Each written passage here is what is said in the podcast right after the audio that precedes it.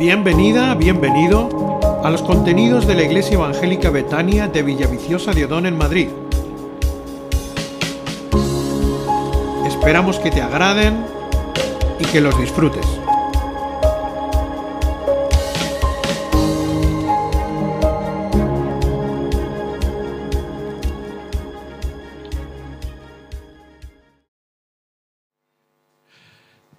Si hay un texto que en el día de hoy debemos leer, recordar, ¿cuál es? Lucas capítulo 2. Por favor, vamos a abrir todas nuestras Biblias por el Evangelio de Lucas capítulo 2.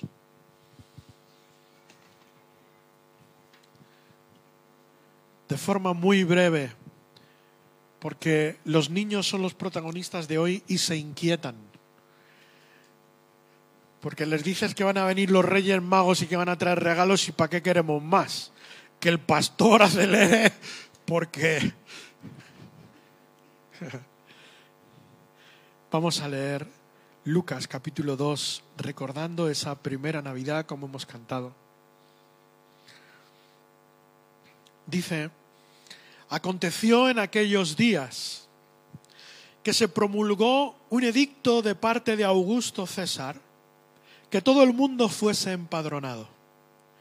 Este primer censo se hizo siendo Cirenio gobernador de Siria. E iban todos para ser empadronados cada uno a su ciudad.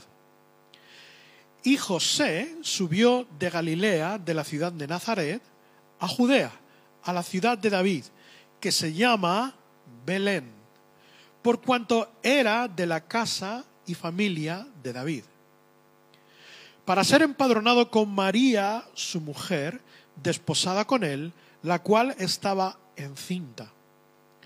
Y aconteció que estando ellos allí, se cumplieron los días de su alumbramiento, y dio a luz a su hijo primogénito, y lo envolvió en pañales y lo acostó en un pesebre, porque no había lugar para ellos en el mesón.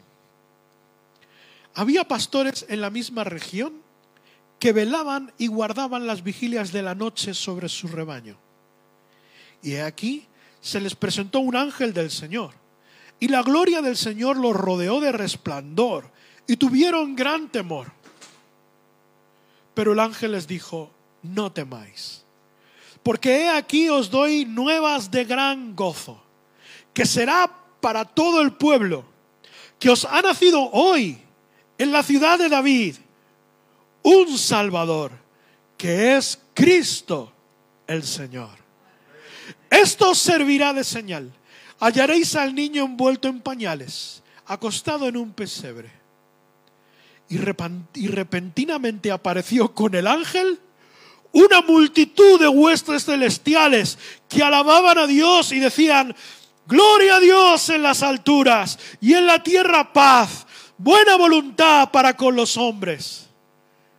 Sucedió que cuando los ángeles se fueron de ellos al cielo, los pastores se dijeron unos a otros, pasemos pues hasta Belén y veamos esto que ha sucedido y que el Señor nos ha manifestado. Vinieron pues apresuradamente y hallaron a María y a José y al niño acostado en el pesebre. Y al verlo, dieron a conocer lo que se les había dicho acerca del niño. Y todos los que oyeron se maravillaban de lo que los pastores les decían. Pero María guardaba todas estas cosas, meditándolas en su corazón. Y volvieron los pastores, glorificando y alabando a Dios por todas las cosas que habían oído y visto, como se les había dicho. Amén.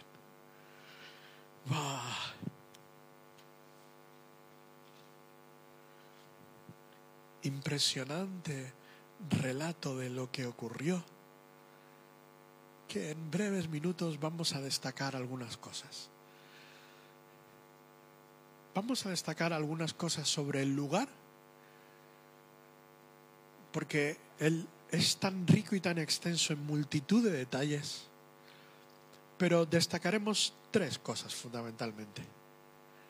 El lugar donde ocurrió, cómo ocurrió y el tiempo en el que ocurrió. Nos centraremos en estas tres cosas. El primero, el lugar. José y María vivían en Nazaret. Nazaret está ubicada a 112 kilómetros de distancia de Jerusalén. Y Jerusalén y Belén están muy cerquita. Así que había 112 kilómetros de distancia. Y justo en la mitad, porque Nazaret está al norte, Jerusalén está al sur, aunque más alto, en mayor altitud, 112 kilómetros de distancia, y justo en la mitad del camino está Samaria, a 56 kilómetros. Así que, ¿qué ocurrió milagrosamente? Estamos hablando en primer lugar del lugar.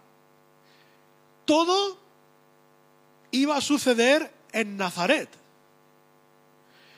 Si todo hubiera ido normal, el bebé, el niño Jesús, hubiera nacido en Nazaret, porque es el lugar donde residían, donde vivían sus padres. Pero no fue en ese lugar. ¿Por qué? Porque estaba profetizado en el Antiguo Testamento el lugar donde iba a nacer Jesús. ¿Dónde estaba profetizado? Ven conmigo a el libro de el profeta Miqueas, capítulo 5, versículo 2. Miqueas está en la Biblia, ¿eh? Oseas, Joel, Amós, Abdías, Jonás, Miqueas. Jonás, Miqueas. 5, 2. Pero tú, Belén, Efrata, pequeña para estar entre las familias de Judá, de ti me saldrá el que será Señor en Israel. Pero tú, Belén, Efrata, pequeña para estar entre las familias de Judá, de ti saldrá el que será Señor en Israel. Así que no podía nacer en Nazaret. ¿Dónde tenía que nacer? ¿Os habéis quedado mudos de chillar tanto con los eh, villancicos? Tenía que nacer en Belén. ¿Y cómo iba a ser eso si los padres vivían en Nazaret? Pues de forma... Hoy los no creyentes dirían, pues una casualidad, ¿verdad? Porque los que no creen, todas las cosas que Dios hace para ellos son casualidad, para el que no cree. Pero para nosotros que creemos, sabemos que no es casualidad, que es el propósito de Dios y el cumplimiento de las promesas de Dios. Así que fíjate tú que Augusto César, emperador romano, establece que todo el mundo tenía que empadronarse. Los empadronamientos romanos no eran igual que los empadronamientos judíos. Hola. Vamos a dar primero de historia. Los empadronamientos romanos son como los empadronamientos de ahora. A ti cuando te, vienen a hacer un censo, ¿dónde van a, a, hacer el censo y a chequear dónde tú estás? ¿Dónde te buscan? En tu casa, en tu residencia habitual. Así se hacía en tiempos de los romanos y así se hace hoy. Los censos se hacen en los domicilios habituales de las personas. Pero en el pueblo de Israel los censos no se hacen así. En el pueblo de Israel los censos se hacen en el lugar donde proceden tus descendientes. Tus descendientes, ¿será posible? Gracias. Tus, tus antepasados, ¿vale? Tus antepasados. Tus descendientes no, porque no sabes dónde van a ir. Perdón por este gazapo, menos mal que lo hemos acogido a tiempo. Así que en tiempo de los romanos, el censo en tu casa habitual. En tiempo para el pueblo de Israel, el censo es donde tienes que ir a la casa de tus antepasados. Yo vivo ahora aquí en Villaviciosa de Odón. Pero si tuvieran que un censo de ahora, me censarían en mi casa. Un censo de tiempos del pueblo de Israel, me tendría que ir al cortijo de mi madre, a Jaén. ¿Cómo hicieron ellos? Tuvieron que cogerse sus cosas y hacer el camino, e irse a la casa de los descendientes de los antepasados y como era de la familia de David, pues entonces tenían que ir a Belén, de donde procedían los antepasados de José. Y por eso fueron hasta allí. ¿Se entiende, verdad? Así que fíjate que todo es maravilloso y milagroso y extraordinario y precioso todo lo que Dios hace. Qué maravilloso. Pero, muy bien, pero no solo maravilloso es eso. Vamos a ver, mi mujer me tiene prohibido hablar de cosas de embarazos porque no tengo ni idea. Dice, ¿tú siempre las predicaciones hablas de cosas de embarazos y no tienes ni idea de lo que es un... Vamos, pero ni por aproximación. Y hablas tú mucho de embarazos. Entonces yo voy a, voy a perdona cariño, pero yo no me imagino, a ver si alguna mujer de las que hay aquí me ilustra, cómo sería un camino de 112 kilómetros embarazada a punto de dar a luz. ¿Qué tal? Aquí no lo veis, yo os lo digo lo que está ocurriendo. Las mujeres empiezan a resoplar. Muy difícil, muy difícil. Las mujeres están como echándose las manos a la cabeza aquí en el, en el auditorio. A punto de dar a luz un camino de 112 kilómetros. Yo te digo una cosa. Las mujeres, la mayoría de las mujeres de hoy en día darían a luz a mitad del camino. Pero no fue así con María. María retuvo al bebé hasta que llegó al lugar donde debía de nacer, que era en Belén. Así que hay algo maravilloso, no casualidades, hay algo de la mano de Dios, del propósito de Dios en cuanto al lugar, muy maravilloso. Muy bien, seguimos. Oye, en cuanto al cómo, fue concebido, pues si maravilloso fue lo del lugar, imagínate cómo fue de maravilloso que sin conocer varón, ¿verdad? Que la, la Virgen María, sin conocer varón, por obra del Espíritu Santo, fue concebido, fue engendrado ese niño en su vientre. ¿Para qué? ¿Por qué? Porque está profetizado, porque la palabra de Dios se cumple, porque si hay una promesa de Dios, se cumple. Isaías capítulo 7, versículo 14, ven conmigo. Isaías 7, 14. Isaías también está en la Biblia, ¿eh? Isaías, Jeremías, Lamentaciones. Isaías 7, 14.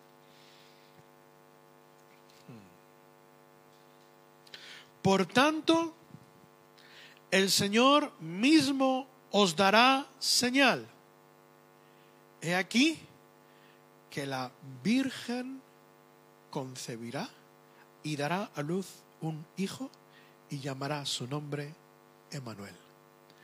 Estaba declarado por la palabra de Dios que el cómo, que el nacimiento, que, el, que, iba, a, iba a nacer de una mujer virgen, que iba a ser engendrado por Dios, no por ningún hombre. Amén. Así que si maravilloso es el lugar, maravilloso, nunca ha ocurrido, y ya te digo que nunca ocurrirá, fue engendrado por el Espíritu Santo, concebido por el Espíritu Santo. Bien, para terminar vamos a hablar del tiempo, el momento. Hay un texto muy bonito que está en, vamos a leerlo. Las cosas no suceden en un lugar porque sí. Las cosas no ocurren como ocurren porque sí, sino porque Dios las establece. Y las cosas no ocurren en el tiempo que ocurren por casualidad. Gálatas 4:4. Y ya voy terminando, que aten a los niños, por favor. Que... No, son muy buenos. Gálatas 4:4. Gálatas, Efesios.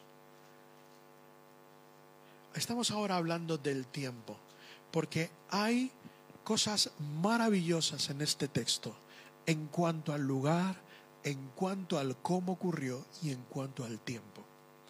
Bien, vamos a, descubrir lo que dice la palabra de Dios sobre el tiempo. Gálatas 4:4. Pero cuando vino el cumplimiento del tiempo, Dios envió a su Hijo, nacido de mujer y nacido bajo la ley. Repito, pero cuando vino el cumplimiento del tiempo, Dios envió a su Hijo, nacido de mujer y nacido bajo la ley. El Señor Jesús no nació en un año cualquiera, aproximadamente.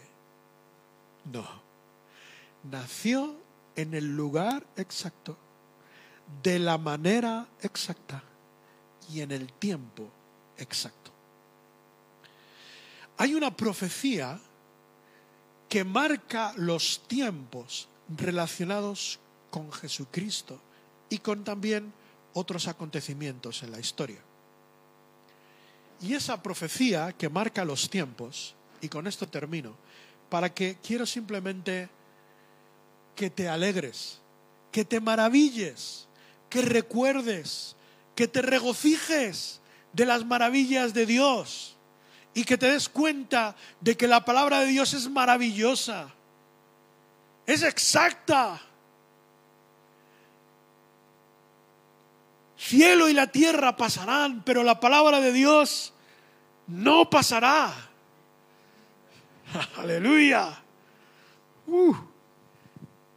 Mira, tú sabes que hay una profecía que marca exactamente los días que iban a transcurrir hasta un acontecimiento de la vida de Jesús. Los días. Con esa exactitud. Ven conmigo y terminamos con esto. Daniel, capítulo 9, versículo 25. Isaías, Jeremías, Lamentaciones, Ezequiel y Daniel.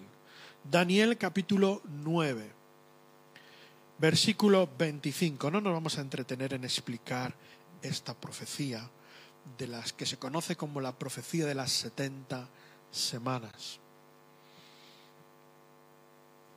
Vamos directamente al versículo 25. Le dice un ángel a Daniel, Sabe pues y entiende que desde la salida de la orden para restaurar y edificar a Jerusalén. O sea, aquí está hablando de un acontecimiento concreto que se iba a producir. Se iba a producir una orden para restaurar y edificar Jerusalén, que todavía eso no había llegado. ¿Vale? Y dice, sabe pues y entiende que desde la salida de la orden para restaurar y edificar a Jerusalén, que ahora hablaremos de esto, acontecimiento que marca el comienzo del tiempo,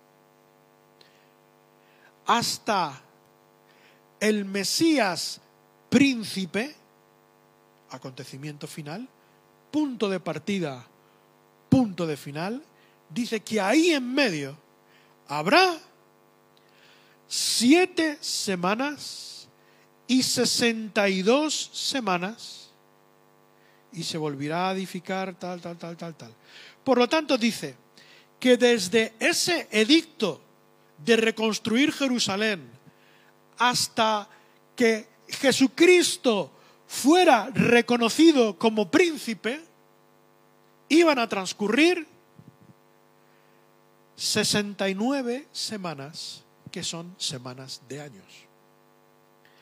Si esas 69 semanas de años, no lo he hecho yo, ¿eh? lo han hecho gente más lista que yo, ¿eh? porque si lo hubiera hecho yo, habría que repasar muchas veces. Pero lo han hecho, estos datos los he recogido de gente un poquito más lista que yo. Han hecho la cuenta de los días exactos desde ese punto de partida, el edicto para reedificar Jerusalén, que es el edicto que cuando el pueblo de Israel estaba, es el decreto del rey Artajerjes.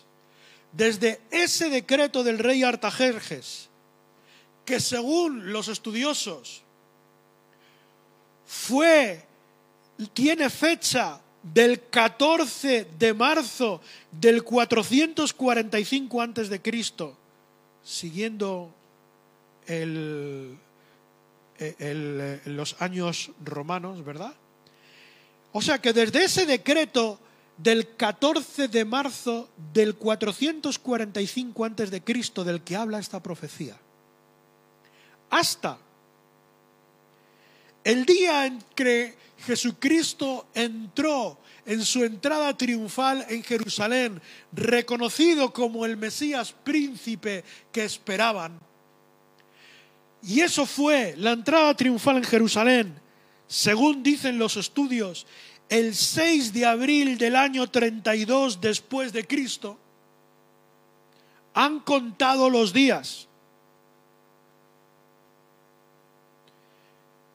69 años por 7. Multiplica, a ver. Aquí a la iglesia hay que venir preparado, ¿eh? El domingo aquí al culto hay que venir preparado. ¿Dónde está vuestra calculadora? 69 años por son semanas de años, 69 por 7 por 360. A ver, las calculadoras. Ahí estamos. 173.880. Pues esos son los días. ¿Sabes cuántos días han contado que transcurrieron desde un acontecimiento hasta otro? 173.880.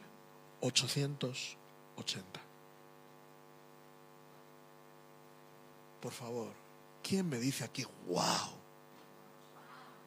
¡Wow! ¡Wow! ¿Qué me dice, como dicen ahora? ¿Qué me estás contando?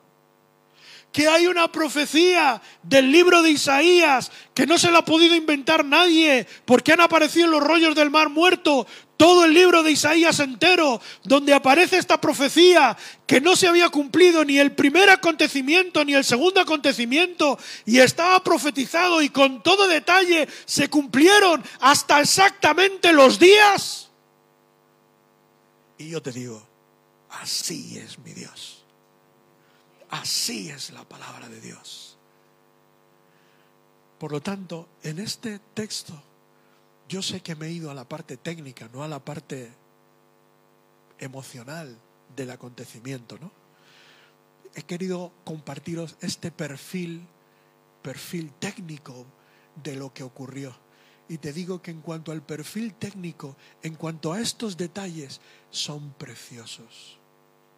Este texto, aparte de lo emocional y lo importantísimo ¿no? de los, del acontecimiento, pero este texto contiene que el lugar fue un cumplimiento de la palabra de Dios, que el cómo fue un cumplimiento de la palabra de Dios y que el tiempo fue un cumplimiento exacto de la palabra de Dios. Aleluya. La Navidad. Gloria a Dios. Gracias Señor. Eres maravilloso. Eres perfecto.